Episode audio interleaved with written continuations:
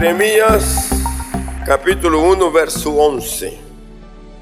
La palabra de Jehová vino a mí diciendo, ¿qué ves tú, Jeremías? Y dije, veo una vara de almendro. Veo una vara de almendro. La palabra muestra algo entre la relación Dios-hombre, hombre-Dios. Y aquí Dios tiene propósito con Jeremías. Es un sacerdote. Está siendo llamado al, al ministerio profético. Y en esta disposición de Jeremías, Dios quiere tratar con él y tiene propósitos definidos. Primero, Dios quiere que Jeremías se actualice en la palabra. ¿Qué es lo que Dios quiere? Que Jeremías se actualice en la palabra. Segundo, Dios quiere que Jeremías se actualice en el contexto histórico. Contexto histórico. Cuando hablamos de la palabra, no basta que uno tenga la palabra en la mano. No basta que uno lea la palabra o la conozca. Es necesario que haya actualización del ser, el entendimiento con la palabra y en la palabra. Porque la palabra, ella llega a ser nueva cada mañana. Y de pronto lo que fue ayer no es para hoy. La palabra habló ayer, te bendijo ayer. Si fue solo para ayer, cerró. Así que la persona necesita estar atento y atento con la palabra en el día siguiente. Si la palabra dada cubre tiempo y espacio, entonces sí necesita que la persona observe el contenido y el alcance de la palabra para que pueda mantenerse actualizado en ella todos los días. Pero en el contexto histórico es que la palabra, ella viene en un momento en que algo está ocurriendo en la vida, en la familia, en la ciudad, en el país, en el continente y en el mundo. Situaciones que están marcando la historia, como por ejemplo en el plan político, en lo económico, en lo científico, en lo tecnológico. Y cuando estas cosas están aconteciendo, mudanzas de gobiernos en el campo político, en naciones, está marcando la historia. Así que la palabra surgió allí y hay un contexto histórico. Y la persona que recibe la palabra tiene que saber posesionarse correctamente en el contexto histórico y actualizarse. No puede uno envolverse en una burbuja y decir no es conmigo, yo no estoy ahí. No, las cosas están aconteciendo y usted la está viendo o está escuchando o aunque parezca lejos puede ser que necesite de usted. Un periodista fue a Japón a cubrir la información del terremoto y el tsunami y cómo él fue afectado por eso. Y luego está dando sus expresiones de lo que vivió con su grupo de periodistas. Nunca más se va a olvidar de lo que vio y de lo que vivió tampoco usted y yo vamos a olvidar en el día en que la tierra habló en Japón, en el día en que las aguas hablaron en Japón, en el día en que el viento habló en Japón. Eso no se olvida, eso quedó marcado en el contexto histórico, mes de marzo. No, no entremos a discutir el porqué de Japón. Eso es un tema que hay que ir con calma y usted tendría que conocer más. Solo quiero que sepa algo. Nada de estas cosas sucede sin causa. Sin causa. La idea aquí es traerte a a despertar sobre el contexto histórico. Pero en este mismo tiempo que está sucediendo eso, en el Oriente Medio hay mudanzas sustancial en el plan gobierno, en el mapa político. ¿Y qué tengo yo que ver con Egipto? ¿Y qué tengo yo que ver con Miramar? ¿Qué tengo yo que ver con, Libia? ¿Qué tengo yo que ver con los países de África. ¿Qué tengo yo que ver? Yo estoy en Colombia. ¿Mm? Pero resulta que las cosas que están aconteciendo allá está marcando la historia. Y usted y yo estamos aquí y no podemos estar ausentes. ¿Por qué? Porque cuando usted mira todo aquel lado, usted va a encontrar una extraordinaria frase de Dios a Agar, la sierva de Sara y de Abraham, cuando fue despedida con Ismael, y Abraham lo único que pudo darle fue un pan con agua. Y cuando él se sintió porque no podía hacer más, Dios le dijo, quieto, él es tu hijo, pero es mi heredero. De ahí nace todos los árabes y están bajo promesa. Entonces la pregunta es, ¿y qué tiene que ver aquello con lo de hoy? Mucho, porque las promesas corren el tiempo y se cumplen. Dije que corren el tiempo y se cumple. Contexto histórico. Bien, ¿qué es lo que Dios quiere? Que se actualice en el contexto histórico. Tercero, Dios quiere que Jeremías se posesione como profeta sobre las naciones y reinos. Es el propósito de Dios. Y luego hicimos una pregunta. ¿Por qué se hace difícil ver como Dios ve? ¿Por qué? Las razones que hay para eso son, Jeremías dijo, ah, ah, señores, aquí no se habla porque soy niño una, una excusa muy tierna. Pero la razón es porque nos involucra y compromete. ¿Qué es lo que hace? Nos involucra y compromete. Dos, porque el riesgo que se debe asumir, porque hay un riesgo que se debe asumir.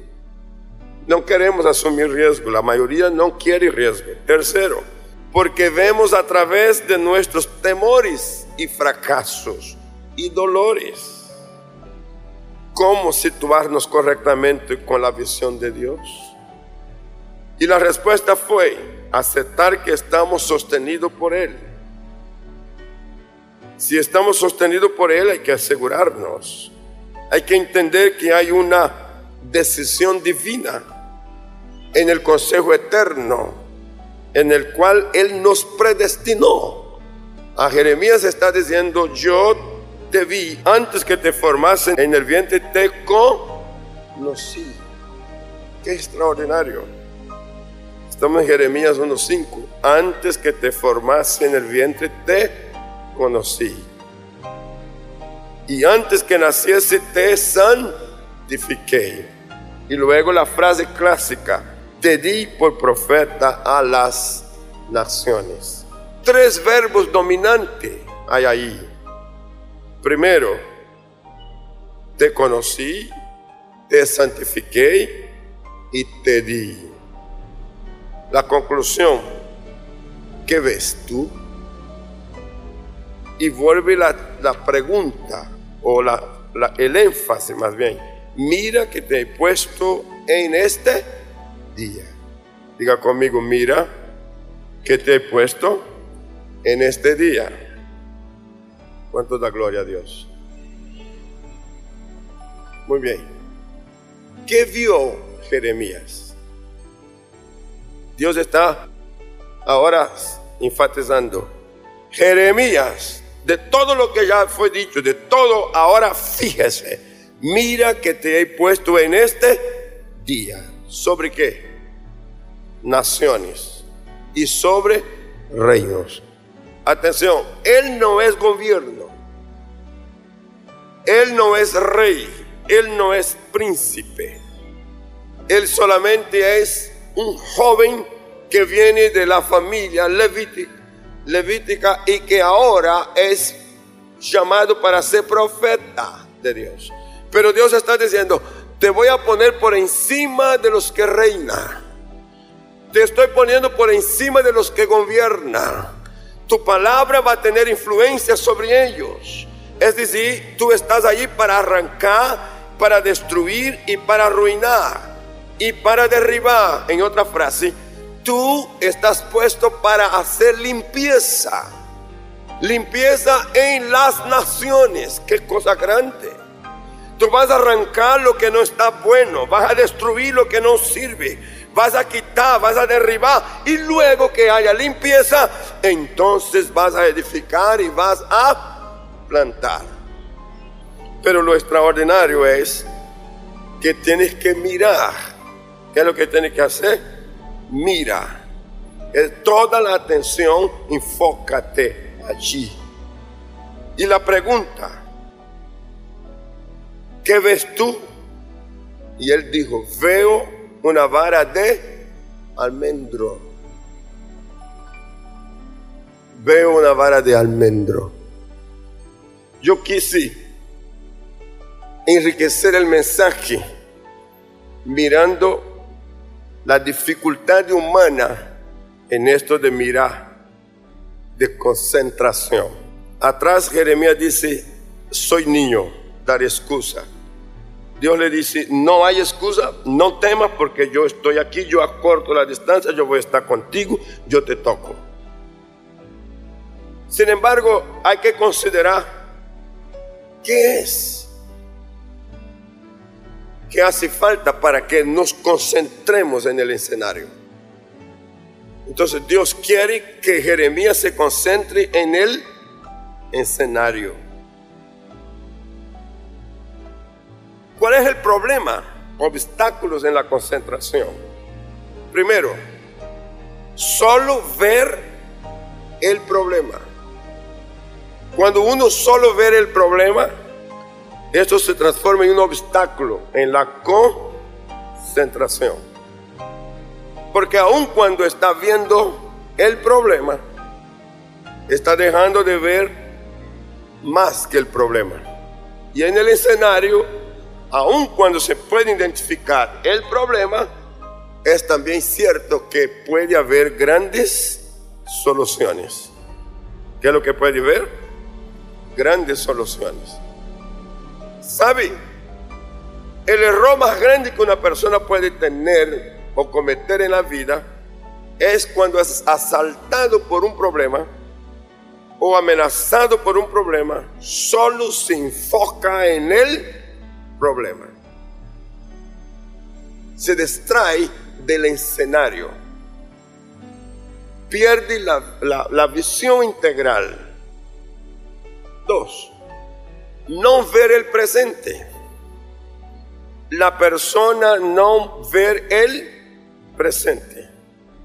Algunos, ¿por qué no puede ver el presente? Porque solo ver el pasado.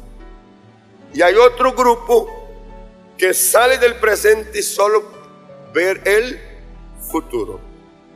El futuro imaginario de los sueños, de los deseos.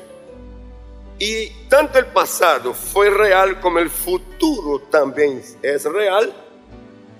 Lo cierto es que en el momento de la concentración, tú tienes que mirar el presente.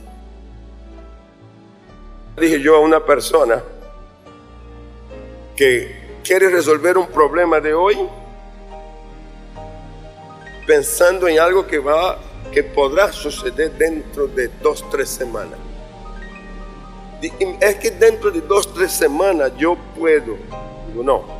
Dentro de dos, tres semanas podrá suceder. Salgamos del dos, tres semanas adelante y situemos en el hoy. Porque la respuesta no puede ser dentro de tres semanas. La respuesta debe ser hoy. Escúcheme, hermanos, usted no puede ausentarse del presente. Ni por causa del pasado, ni por causa del futuro. Ayer ya pasó. Mañana todavía no insiste. Lo que usted tiene es tres. Estamos hablando de las distracciones, los obstáculos para que impide no ver lo que tiene. La persona no da valor a lo que tiene. Y esto se repite. Por eso Dios en algunos momentos tuvo que hacer preguntas, ¿qué tienes? A Moisés Dios preguntó, ¿qué tienes en la mano? Y Moisés dijo, una vara. Para Moisés es solo una vara. Para Dios puede ser mucho más que una vara. Pero Moisés ni presta atención que tiene la vara. ¿Qué tienes en tu mano? A la mujer viuda, el profeta le preguntó porque ella se quejó, mi marido, tu siervo, ha muerto y me ha dejado endeudada y el acreedor ha venido para tomar mis hijos por causa de la deuda. El profeta le pregunta, ¿qué tienes en casa? La respuesta fue nada, ninguna cosa es mi manera de interpretar que el profeta quedó mirándola fijamente en los ojos y la desconcentró y la hizo pues como como y finalmente corrigió dijo ah es que tengo una vasija con un poquito de aceite este poquito de aceite está anulado en su mente no sirve para nada pero el profeta está buscando lo que hay en tu mano, lo que hay en tu casa. Porque si va a darse un milagro, se dará con lo que hay en casa. ¿Puede creer en eso? Entonces, de otra manera, el milagro está en tu propia casa. Está en tu propia mano o manos. Lo importante es ver lo que tiene. Quizás sea este un buen momento para sugerir. Haga una revisión en todo lo que tienes. Revise el closet o el armario. Revise. Si usted es de los que guarda cosas como yo, revíselo. Y te vas, a, te vas a asombrar de cosas que están guardadas que ya te olvidaste relojes, joyas, ropa, calzado y otros valores. Si tienes problema económico, da el valor a eso que tienes, sácalo a una subasta, búscale venta. Y si es un estorbo en tu casa, sácalo, regálalo. Limpia los espacios ocupados para que haya milagro y haya nuevas cosas en tu casa.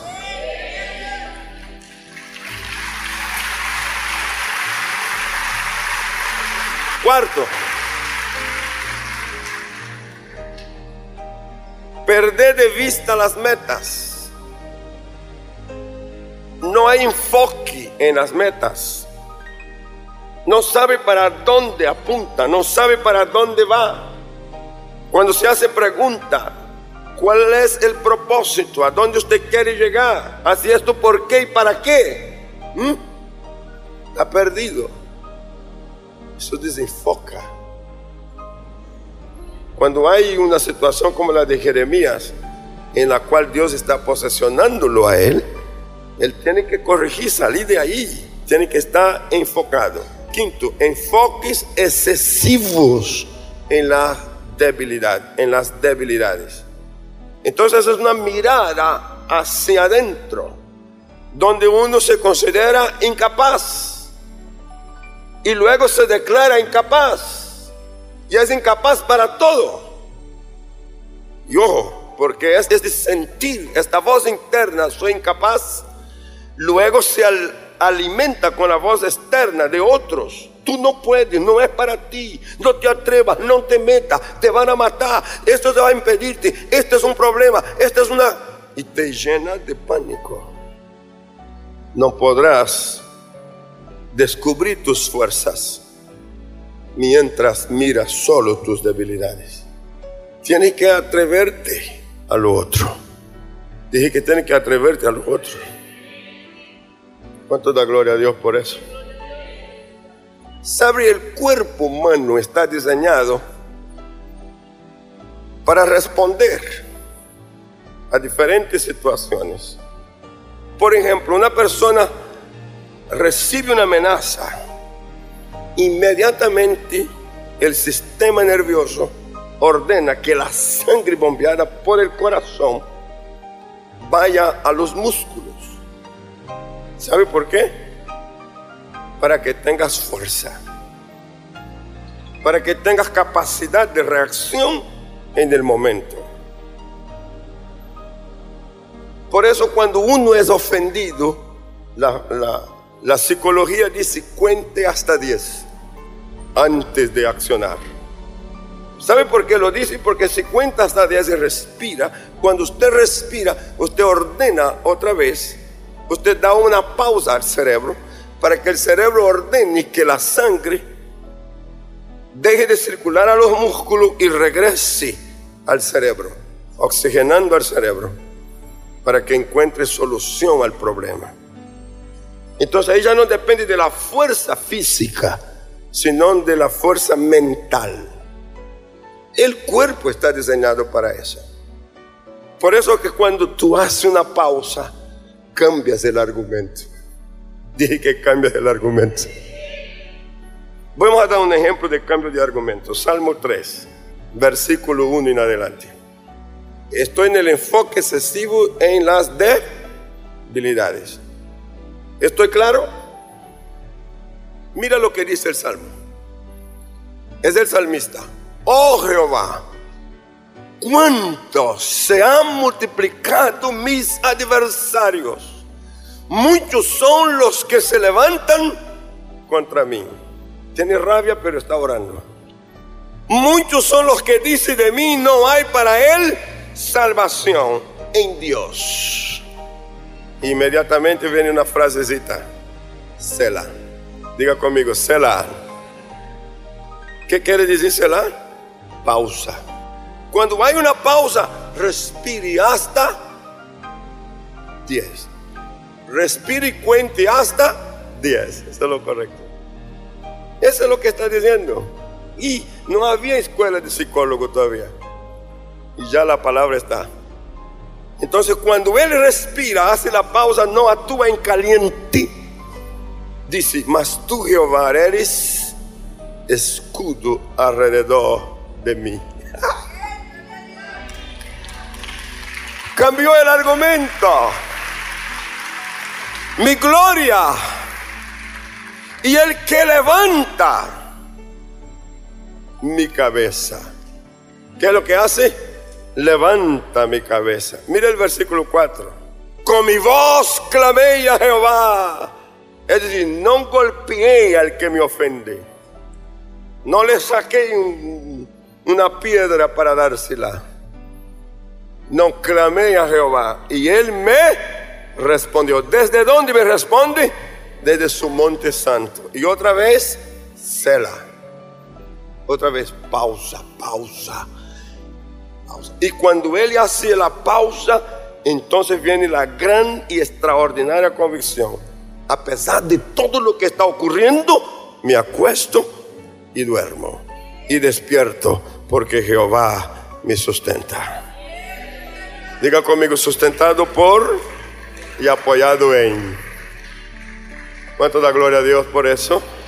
Mm. ¿Cómo mantener la concentración? Hasta aquí vimos lo que, lo que distrae, lo que quita. Ahora, ¿cómo mantener? Primero, definir las relaciones vitales.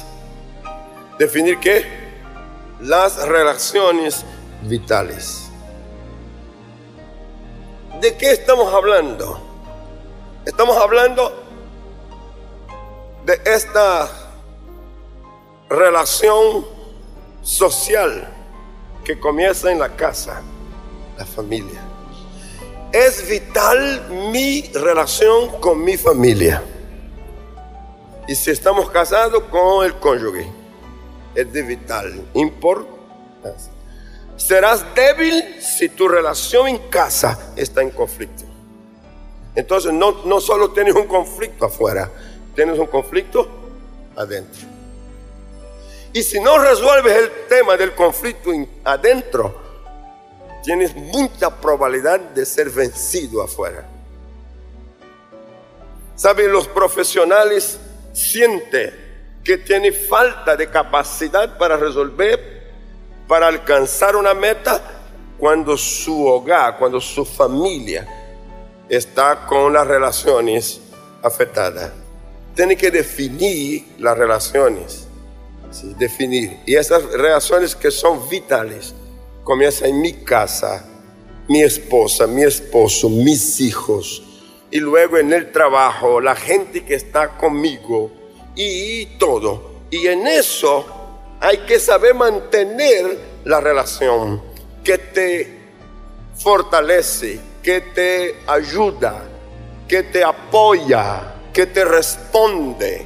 Si, las relaciones están con gente desleal, con gente infiel, uh, eso es terrible, porque te van a traicionar, porque te van a poner eh, tranca en el camino, porque van a lanzar vituperios sobre tu nombre, porque van a cambiar tu imagen, van a hacer daño a tu personalidad.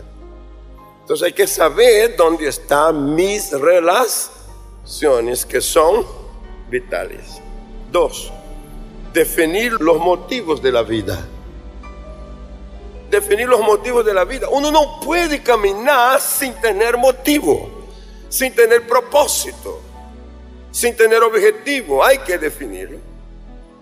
Tres, ver lo que tiene, dar precisión a lo que tengo, valorar lo que tengo, usar lo que tengo para poder mantenerme concentrado.